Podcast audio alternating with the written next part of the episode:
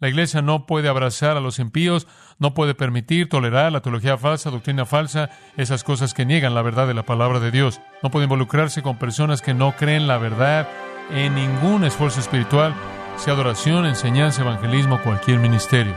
No podemos hacer eso.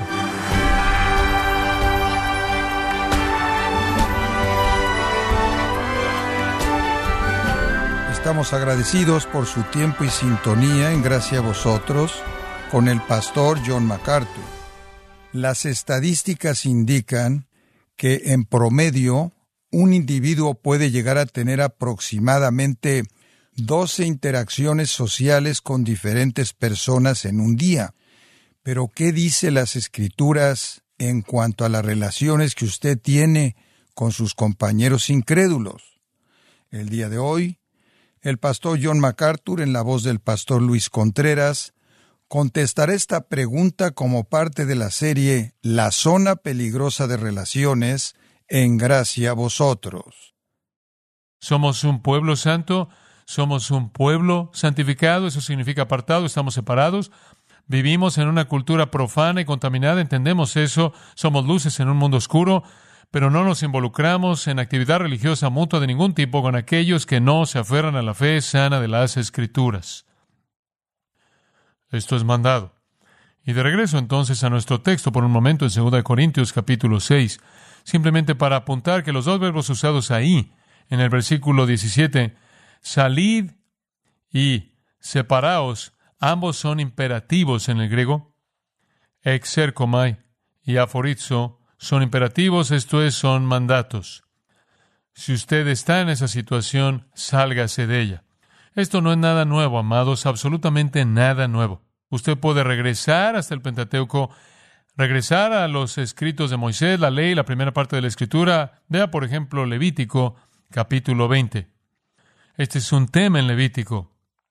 No es solo en el capítulo 20, de hecho está por todo el libro de Levítico alcanza una especie de punto alto en Levítico 20, pero escuche lo que dice Jehová habla a Moisés versículo 1. También le diréis a los hijos de Israel, cualquier hombre de los hijos de Israel o del extranjero que esté en Israel, que entrega a cualquiera de sus descendientes a Moloch, eso era sacrificio de niños ofrecido en un fuego al dios Moloch, ciertamente morirá, el pueblo de la tierra lo apedreará y también colocaré mi rostro contra ese hombre y lo cortaré de entre su pueblo. Eso significa le va a quitar su vida. Porque él ha entregado algo de su descendencia a Moloch para contaminar mi santuario y profanar mi nombre santo. No puedo tener a nadie en el contexto de Israel, mi pueblo, haciendo algo que profane mi nombre. Y aquí está la adoración de Moloch. Él dice en el versículo 6, y la persona que se vuelva mediums y espíritus o espiritistas para jugar a la ramera en pos de ellos colocaré mi rostro en contra de esa persona y lo cortaré de entre su pueblo. Os consagraréis, por lo tanto, y seréis santos, porque yo, Jehová vuestro Dios, soy santo. Versículo 8, guardaréis mis estatutos y los practicaréis. Yo soy Jehová que os santifica, yo soy Jehová que los aparto. Ahí en el versículo 24, al final del versículo, yo soy Jehová vuestro Dios que los ha separado de entre los pueblos. Versículo 26, seréis entonces santo para mí, porque yo, Jehová, vuestro Dios, soy santo y os he apartado de los pueblos para ser míos. De nuevo, esto es separación. Esta es separación verdadera bíblica. Nos separamos completamente de todos aquellos que están involucrados en religión falsa, de cualquier forma. Falsos maestros, formas falsas religiosas, sean grandes o pequeñas. Por cierto, este tema continúa a lo largo del capítulo 21 hasta el capítulo 22 de Levítico. A los creyentes siempre se les ha dicho, sea en Levítico por Moisés, sea en Isaías por Isaías, sea en 2 Corintios por Pablo, a los creyentes de todas las épocas se les ha dicho que se separen completamente de cualquier ambiente religioso pagano, cualquier cosa que no sea la verdad de Dios. Hoy día diríamos el liberalismo, la ortodoxia, sectas, herejes, falsos maestros, y abundan por todos lados. Debemos separarnos de ellos. No debemos adorar ante el altar de Satanás, en estar expuestos a ídolos demoníacos o ideologías de demonios. De hecho, en 2 Corintios 10, Pablo dice que tenemos una tarea. Y la tarea que tenemos, según el versículo 4, es destruir fortalezas, destruir fortalezas satánicas. Él las llama en el versículo 5 especulaciones, ideologías y toda altivez que se levanta contra el conocimiento de Dios, intelectualismo soberbio, religión falsa, ideologías humanas, todos esos sistemas falsos que son las fortalezas mismas, las destruimos y versículo 5 llevamos cautivo todo pensamiento a la obediencia de Cristo. No nos asociamos con ellas, las atacamos. La gente dice, bueno, no deberás hablar en contra de estos grupos. Sí, necesitamos hablar en contra de ellos. Son las fortalezas, son las especulaciones satánicas, son las ideologías demoníacas, son el intelectualismo soberbio del hombre que se levanta contra la verdad de Dios y debemos atacarlas con la palabra de Dios. Esa es nuestra arma espiritual. Entonces, no separarnos es desobediencia. Es una violación del mandato. Salid en medio de ellos y separaos. Y después él añade, no toquéis lo inmundo. Dios ve la religión falsa como lo más abominable de todo. Esa es la razón por la que dije, estaría mejor usted pasando una tarde en un bar que una tarde en una iglesia o una institución que propaga religión falsa. No toquéis. La palabra toquéis es aptomai. Significa tocar de una manera carnal. Es usada, por ejemplo, en 1 Corintios 7. Bueno les al hombre no tocar mujer para evitar la fornicación. Es usada en 1 Juan 5, 18, cuando habla de que el maligno nos toca. Es un toque dañino carnal. No nos acercamos a eso. Usted recuerda en Judas cuando dice, cuando usted encuentra a alguien ahí, les da el Evangelio y usted los arrebata como si fueran una rama del fuego. Es como rescatar a alguien de un incendio. Es ese tipo de religión falsa que causa naufragio de la fe, trastorna la fe, come como gangrena. Usted podría pensar que puede bailar con ella o puede abrir las puertas de la iglesia y dejar que entre como una inundación sin que tenga efecto negativo alguno, usted está totalmente equivocado. La iglesia no puede abrazar a los impíos, no puede permitir, tolerar la teología falsa, doctrina falsa, esas cosas que niegan la verdad de la palabra de Dios. No puede involucrarse con personas que no creen la verdad en ningún esfuerzo espiritual, sea adoración, enseñanza, evangelismo, cualquier ministerio. No podemos hacer eso. Entonces, somos mandados por el Señor a separarnos. No hacerlo es irracional, sacrilegio y desobediente. No hacerlo es infructuoso. Uso esa palabra en lugar de torpe. Es tonto porque nos corta de las bendiciones de Dios. Se dio cuenta al final del versículo 17 y el versículo 18. Al final del versículo 17 dice, Salid en medio de ellos y apartados, dice el Señor, y no toquéis lo inmundo, y yo recibiré y seré para vosotros por Padre, y vosotros me seréis hijos e hijas, dice el Señor Todopoderoso. No separarse es tan necio porque lo que usted está haciendo es cortarse de las bendiciones de una relación íntima con Dios. Recibiré, literalmente significa recibir con favor. Esta es la única ocasión en la que ser como es usada en el Nuevo Testamento. Y ese es Dios quien quiere darle la bienvenida a usted. Por cierto, eso bien podrá ser tomado de la traducción griega de Ezequiel 20 en el versículo 34, en donde Dios promete recibir a Israel para sí mismo cuando ella sale de su idolatría. Y Él está diciendo, si te apartas de manera total, mis brazos están totalmente abiertos para derramar bendición, bendiciones de mi amor para ti. Ahora observe, y quiero comentar aquí algo al margen, y no sé exactamente en dónde hacerlo, pero lo voy a hacer aquí se dará cuenta que conforme hemos cubierto los versículos 16, 17 y ahora el versículo 18, he estado mencionando que estas son tomadas del Antiguo Testamento. Y he sugerido que pudieron haber sido Isaías o de algún otro pasaje que se tiene en mente aquí. Cuando usted llega a este pasaje en el versículo 18, bien podría ser que en la mente de Pablo había un texto en 2 de Samuel capítulo 7 en el versículo 14, el cual dice, de hecho, que me seréis hijos e hijas y seré padre para vosotros. Pero de ninguna manera estas referencias del Antiguo Testamento son citas directas. Y solo quiero comentar acerca de eso. Lo que le dije es que Pablo toma un mosaico de enseñanza del Antiguo Testamento y lo une para crear este texto inspirado en particular. Y me lleva a decirle que cuando usted estudia la Biblia tiene que mantener esto en mente. Permítame decirle cómo los escritores del Nuevo Testamento usan el Antiguo Testamento. En primer lugar, hay ocasiones en las que lo citan de manera directa. Hay ocasiones en las que los escritores del Nuevo Testamento citan de manera directa el Antiguo Testamento hebreo original. En segundo lugar, hay ocasiones cuando los escritores del Nuevo Testamento citan una traducción del Antiguo Testamento hebreo, como la Septuaginta, la cual es una traducción griega, y hay ocasiones cuando citan la traducción griega del hebreo. En tercer lugar, hay muchas ocasiones cuando los escritores del Nuevo Testamento dan el sentido de un pasaje del Antiguo Testamento sin citar directamente las palabras del mismo. En otras palabras, han tomado libertades inspiradas para dar el sentido del texto sin las palabras exactas, lo cual, claro, expresa el mismo significado.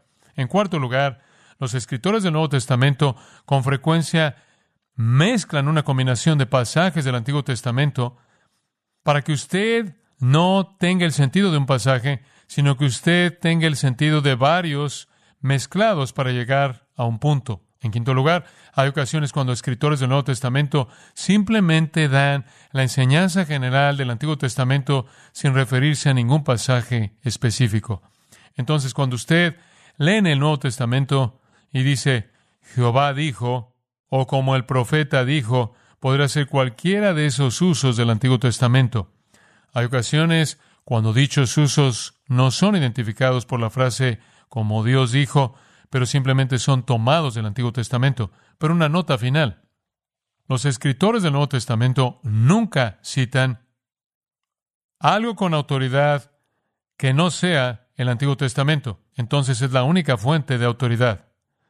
Y entonces aquí está el apóstol Pablo, de esa manera, extrayendo del Antiguo Testamento básicamente extrayendo el sentido general del mismo, unas cuantas escrituras combinadas, quizás unas cuantas palabras específicas, y uniéndolas en un mosaico de verdad inspirada de manera absoluta para presentar el punto de que si nos separamos y salimos y nos alejamos de lo inmundo, el Señor va a abrir sus brazos para derramar bendición sobre nosotros. No puede haber bendición real en la vida de un creyente que es pecaminoso, alianzas impías con idólatras impíos usted va a perder algo.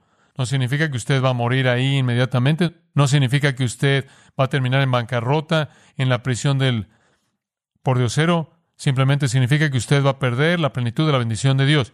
Hay una recompensa inmensa para uno que no hace concesiones con los sistemas impíos. Versículo 18, y seré para vosotros por Padre, y vosotros me seréis hijos e hijas, dice el Señor Todopoderoso. En otras palabras, se van a involucrar en todas las riquezas de ser un hijo de Dios. Como dije, eso probablemente de manera más notable se refiere a 2 de Samuel 7:14, en donde esa afirmación misma se presenta. Y de hecho, en 2 de Samuel 7:14, esa afirmación se le hizo a David. Y es en el texto acerca de Dios prometiéndole a David un hijo que será Salomón y después un hijo mayor que será el Mesías. Y cuando Dios hizo la promesa de que David tendría un hijo y ese hijo construiría el templo como Salomón lo hizo, al mismo tiempo que Dios le estaba haciendo esa promesa a David, él estaba recordando a David de la pureza y cuán importante era que él se quedara separado, que su hijo se mantuviera separado y conociera la plenitud de la bendición, de la paternidad de Dios. De hecho, en 2 Samuel 7:14 dice acerca de ese hijo, Él me construirá casa para mi nombre, se refiere a Salomón y después más adelante al Mesías, y estableceré el trono de su reino para siempre, le seré padre y él me será hijo, pero cuando él cometa iniquidad, Salomón, lo corregiré con la vara de los hombres y los azotes de los hijos de los hombres. Él será mi hijo, y yo tendré toda esta bendición para él, pero si él viola lo que le digo, tendré que corregirlo. Y esa es la alternativa que tenemos. Todo hijo a quien el Señor ama, él azota, según Hebreos, entonces usted tiene la alternativa, azote o bendición, y todo regresa a la obediencia. Entonces Dios le dijo a David, el hijo Salomón, si él me obedece, lo bendeciré. Si no obedece, lo disciplinaré. La idea es que Dios abraza con bendición a aquellos que se separan a sí mismos de pecado. Ahora, cuando usted se volvió cristiano, usted recibió la autoridad de volverse un hijo de Dios. Dios es su padre y usted es su hijo y su hija. Usted ha recibido en una forma de tanta gracia toda la riqueza de esa paternidad de Dios. Pero cualquier alianza que contamina, cualquier cosa que interrumpe esta comunión maravillosa con Dios, entonces corta la bendición. Dios es nuestro Padre y somos sus hijos. Y debemos repudiar todas las alianzas religiosas que contaminan con las tinieblas y la impiedad y el pecado y Satanás, o seremos disciplinados y perderemos la bendición. Bueno, esa promesa fue dada a David y al hijo de David, Salomón, y usted conoce la historia triste. Vaya primero de Reyes, capítulo 11. Salomón no escuchó, él no obedeció, y él simplemente hizo una alianza impía tras otra. Él fue el que hizo concesiones de manera suprema. Capítulo 11 del Primero de Reyes, en el versículo 1, cuenta la historia triste. Ahora, Salomón el rey amó a muchas mujeres extranjeras. Usted podrá decir que él nunca vio a una mujer que no le gustaba. Digo, él era el mujeriego prototipo. El rey Salomón amó a muchas mujeres extranjeras junto con la hija de Faraón. Ni siquiera le importaban quiénes eran, y claro, la hija de Faraón sería tan pagano como pagano puede ser, y habría tenido todo tipo de ídolos y dioses falsos. Él amó a moabitas, amonitas, edomitas, sidonios y mujeres hititas. Todas ellas de las naciones acerca de las cuales Jehová había dicho a los hijos de Israel, no os asociaréis con ellas, ni ellas se asociarán con vosotros. No puedo decir en una dirección ni en la otra. ¿Por qué? Porque escúcheme con cuidado. Su sociedad no se puede distinguir de su religión. Su sociedad y sus culturas estaban dominadas por sus deidades. No pueden asociarse con ellas. Porque si ustedes entran en cualquier alianza, cualquier participación religiosa, no pueden participar en su religión, no pueden dejar que participen en la suya porque ciertamente harán que su corazón se vaya en pos de sus dioses. Dios dijo eso y Salomón lo ignoró y se aferró a estas mujeres en amor. Él lo ignoró. Para mostrarle cuán lejos fue este hijo, él tuvo 700 esposas. Ahora, una esposa puede afectar a un hombre. 700 trabajando en él. Él tenía princesas, él tenía 300 concubinas. Las esposas eran las princesas. Era el rey. 300 concubinas. Esas simplemente eran mujeres extras en caso de que se aburría con las 700. Y sus esposas alejaron su corazón. ¿Por qué? Porque todas tenían sus propios dioses, todas tenían sus propias deidades, todas eran paganas. Y sucedió que cuando Salomón había envejecido, sus esposas alejaron su corazón tras otros dioses y su corazón no estaba entregado de manera total a Jehová, su Dios, como el corazón de David, su padre, lo había estado. ¿Es eso triste? Usted pensará que Salomón era tan sabio. Cuando se le preguntó lo que quería, él quiso sabiduría de Dios. Él estuvo cerca de la verdad todo el tiempo. Pero hombre, cuando usted se expone a sí mismo a la influencia de la idolatría, es devastador. Nunca olvidaré un joven con quien tuve una relación cercana en el seminario. Una de las cosas más trágicas. Éramos amigos cercanos, participamos en todo tipo de actividades juntos. Él se dirigía al ministerio como yo, nos graduamos del seminario de Talbot el mismo año. Él se casó con una budista. No pasó mucho tiempo hasta que hubo un altar budista en su casa. No pasó mucho tiempo hasta que él había abandonado la fe. Una esposa. ¿Sabe una cosa? Cuando yo veo a hombres que son notables, prominentes en la iglesia y los evangélicos, y de pronto parecen caer en alguna desviación seria o error, siempre quiero preguntar, ¿cómo es la esposa? Ciertamente en muchos, muchos casos, y no en la mayoría de los casos, Ahí es en donde las sutilezas de Satanás entran. Salomón, según el versículo 5, siguió a Astoret, diosa de los Sidonios, y a Milcom, ídolo abominable de los amonitas. E hizo Salomón lo malo ante los ojos de Jehová y no siguió cumplidamente a Jehová como David su padre. Entonces edificó Salomón un lugar alto a Quemos, ídolo abominable de Moab, en el monte que está enfrente de Jerusalén, y a Moloch, ídolo abominable de los hijos de Amón, Así hizo para todas sus mujeres extranjeras, las cuales quemaban incienso y ofrecían sacrificios a sus dioses. Y se enojó Jehová contra Salomón, por cuanto su corazón se había apartado de Jehová, Dios de Israel, que le había aparecido dos veces.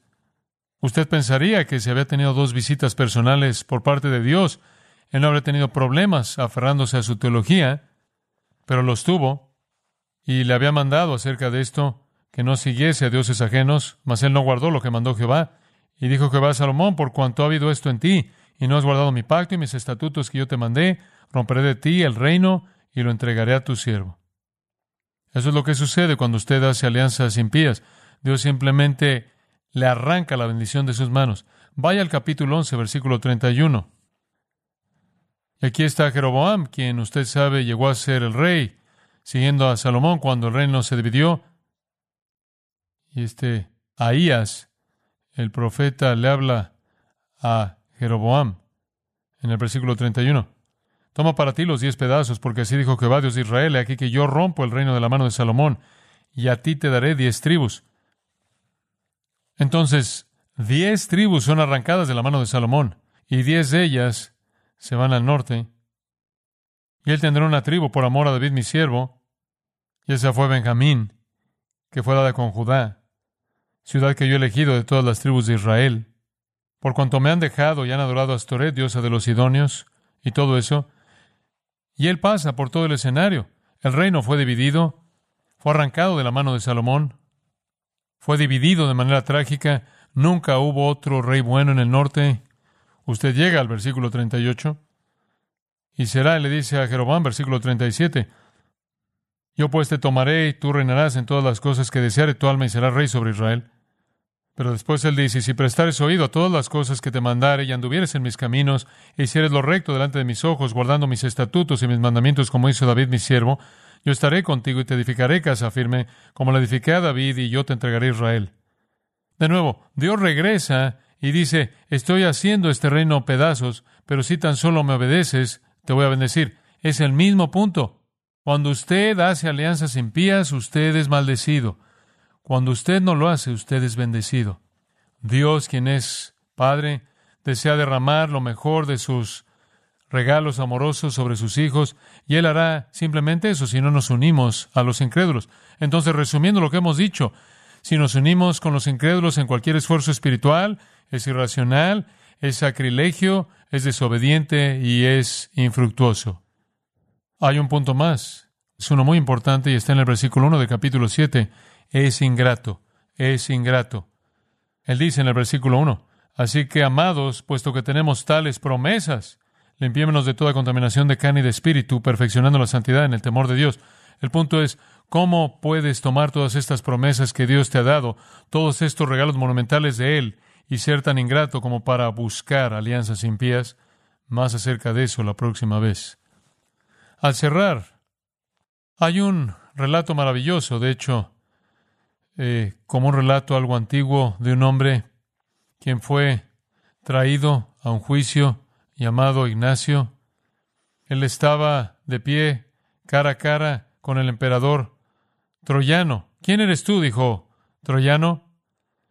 Tú, miserable de un diablo, quien estás tan listo para violar nuestras órdenes, mientras que tú engañas también a otros para que puedan llegar al mismo fin malo. Ignacio dijo, ningún hombre llama a uno que lleva a Dios un miserable de un diablo, porque los diablos están alejados de los siervos de Dios. Troyano dijo, ¿y quién es aquel que lleva a Dios? Ignacio respondió, aquel que tiene a Cristo en su corazón.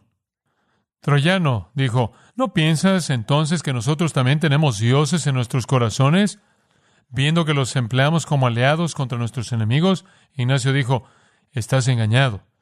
Cuando llamas a los diablos de las naciones dioses, porque hay un Dios que hizo el cielo y la tierra y el mar y todas las cosas que están en ellos, y un Cristo Jesús, el unigénito Hijo, cuya amistad disfruto. Trayano dijo, ¿estás hablando de aquel que fue crucificado bajo Poncio Pilato? Ignacio dijo, hablo de aquel que clavó en la cruz el pecado y a su autor y sentenció toda maldad de los diablos para que fuera pisada por aquellos que lo llevan en sus corazones. Troyano dijo, ¿llevas a Cristo entonces dentro de ti? Ignacio dijo, sí, porque escrito está, moraré en medio de ellos y andaré en ellos. Troyano entonces pronunció la sentencia y esta es la sentencia. Es nuestra orden que Ignacio, quien dice que él lleva al crucificado en sí mismo, se ha colocado en cadenas por los soldados y llevado a Roma la poderosa, para que ahí sea hecho alimento para bestias salvajes como un espectáculo y diversión para el pueblo. Las líneas están trazadas con esa claridad. Tenemos a Cristo en nuestros corazones. No tenemos comunión religiosa con aquellos que no la tienen. Somos hijos de Dios, ellos son los hijos de Satanás. No puede haber esfuerzo espiritual mutuo. Dicha concesión profana el nombre de Cristo, da certeza falsa al incrédulo y contamina al cristiano. Más acerca de esto la próxima vez. Oremos.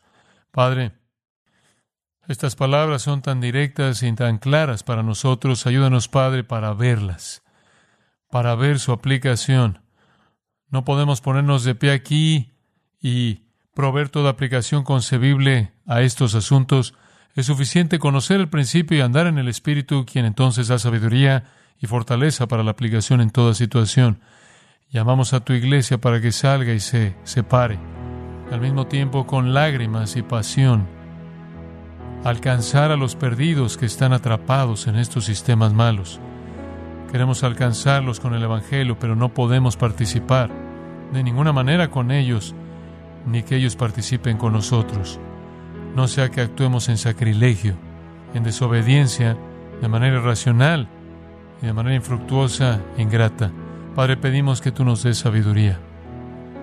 Ayúdanos a encontrar ese equilibrio delicado en el cual todavía podemos amar y traer la verdad y arrebatar esas ramas del fuego. Oramos en el nombre glorioso de Cristo, quien murió para salvar a pecadores. Amén.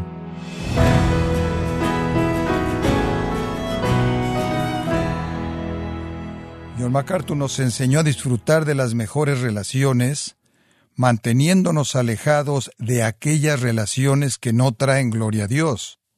Nos encontramos en la serie La zona peligrosa de relaciones, aquí en gracia a vosotros. Estimado oyente, quiero recomendarle el libro Cómo sobrevivir en un mundo de incrédulos, en donde John MacArthur explora las profundidades de las últimas palabras de aliento que el Señor Jesús dijo a sus discípulos para ayudar a la Iglesia en su entendimiento de cómo debe comportarse en medio de un mundo caído. Adquiéralo en la página de gracia.org o en su librería cristiana más cercana. Recordándole también que puede descargar todos los sermones de esta serie La zona peligrosa de relaciones, así como todos aquellos sermones que he escuchado en días, semanas o meses anteriores, animándole a leer artículos relevantes en nuestra sección de blogs, ambos en gracia.org. Si tiene alguna pregunta o desea conocer más de nuestro ministerio, como son todos los libros del pastor John MacArthur en español o los sermones en CD que también usted puede adquirir, escríbanos y por favor mencione la estación de radio por medio de la cual usted nos escucha en gracia a vosotros. Es importante conocer no solo el país y ciudad de donde usted nos escucha, sino también la radio. Para quienes contactan nuestro ministerio por primera vez, pueden solicitar una copia del mensaje de promoción sin costo alguno, un mensaje por oyente únicamente. Si usted vive en los Estados Unidos o Puerto Rico, escríbanos a Gracia Vosotros, P.O. Box 4000, Panorama City, California 91412. O puede escribirnos a través del siguiente correo electrónico radio arroba gracia.org. Le damos las gracias por su tiempo y sintonía en nombre del pastor John MacArthur y del personal y le comento que estamos orando para que Dios continúe extendiendo su gracia en usted mientras nos acompañe en la próxima edición para continuar desatando la verdad de Dios un versículo a la vez aquí en Gracia a vosotros.